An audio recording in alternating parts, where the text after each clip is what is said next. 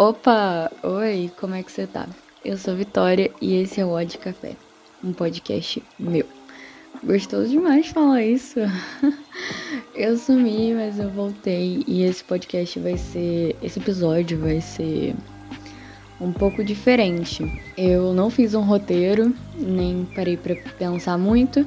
Eu só liguei o microfone, vou ficar aqui falando e depois eu vejo se dá para ir ao ar ou não.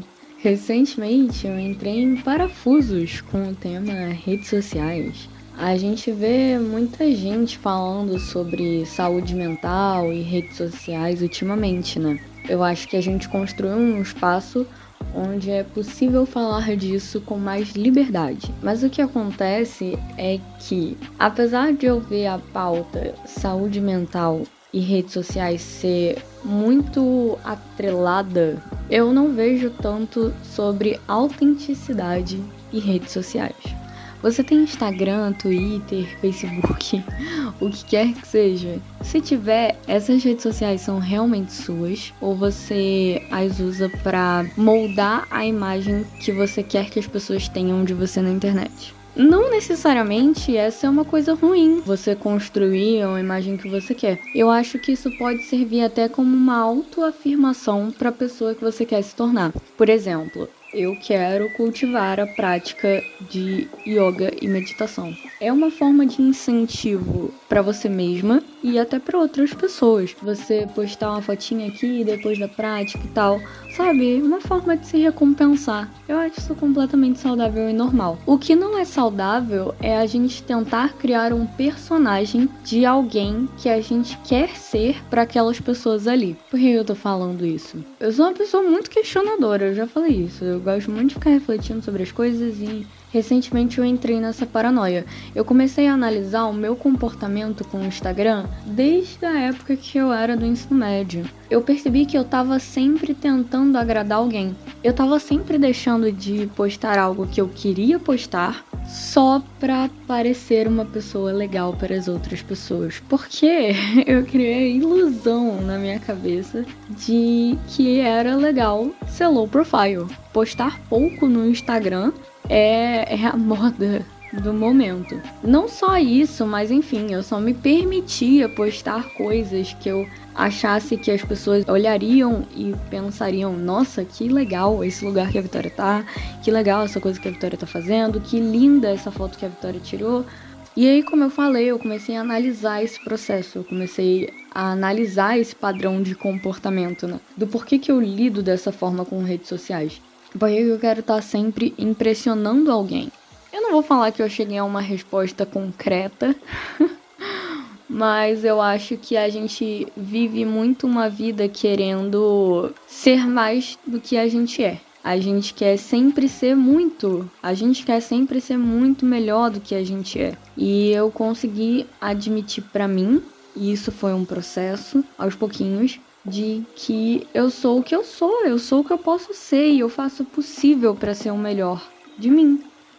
Mas nem sempre o melhor de mim vai ser a Vitória que só posta foto bonitinha na praia. Nem sempre o que eu quero compartilhar são fotos onde eu tô maravilhosa e tudo ao meu redor tá sempre muito lindo.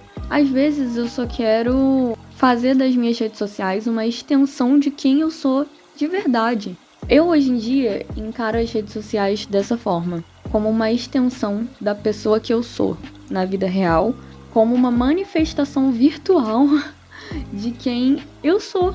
Eu sempre admirei muito pessoas que postavam fotos no Instagram, por exemplo, com um texto sincero e genuíno, tipo, ah, essa foto foi do dia tal e essa foto representa isso para mim. Eu sempre achei isso maravilhoso. Eu acho incrível. E fotos genuínas também, aquelas fotos que você olha e você vê que são fotos sinceras. Eu sempre quis fazer isso, mas na minha cabeça era uma coisa de, ai, ah, só pessoas famosas podem fazer isso, ou só pessoas que almejam ser famosas. Eu tenho pouquíssimos seguidores e vai ficar ridículo se eu fizer isso, as pessoas vão rir de mim. E foi um processo longo, foi um processo bem longo, mas eu acho que eu tô conseguindo quebrar isso aos pouquinhos e a gente pode estender essa reflexão para outras áreas da nossa vida.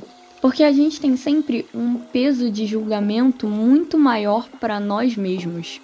Às vezes a gente tem medo de como as pessoas vão reagir às coisas é, que nós fazemos porque a gente mesmo se julga antecipadamente e aí a gente fica preocupado se as pessoas vão falar essas mesmas coisas.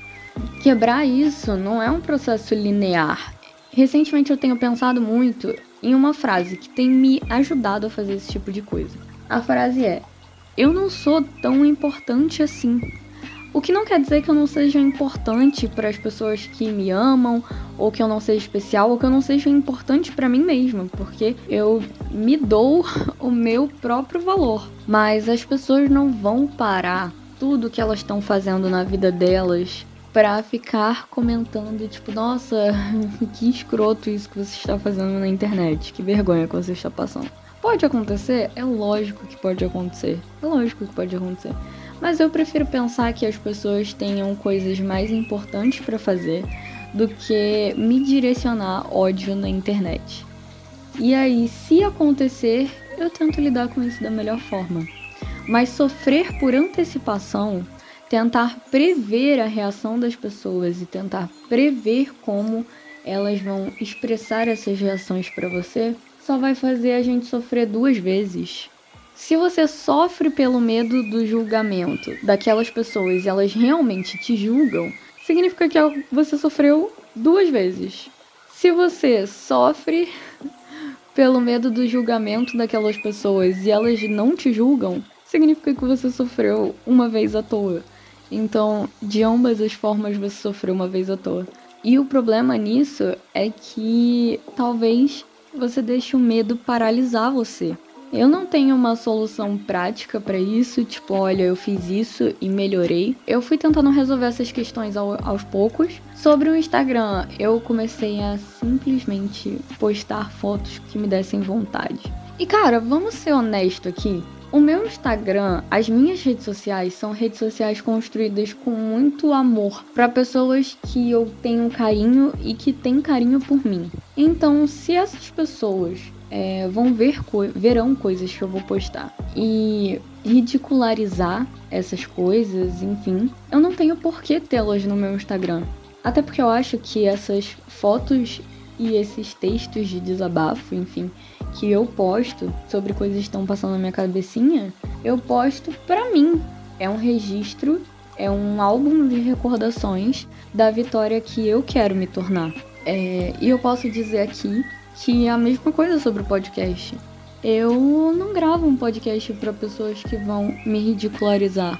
Eu gravo porque eu preciso falar e aí se em algum momento eu encontrar alguém que queira ouvir o que eu tenho para falar e a gente possa trocar experiências, vai ser incrível. Incrível, eu vou estar realizada. Sobre o Instagram e as publicações, eu tentei fazer um desafio a mim mesma. Fui correr ontem e eu me propus a fotografar coisas que me chamassem atenção.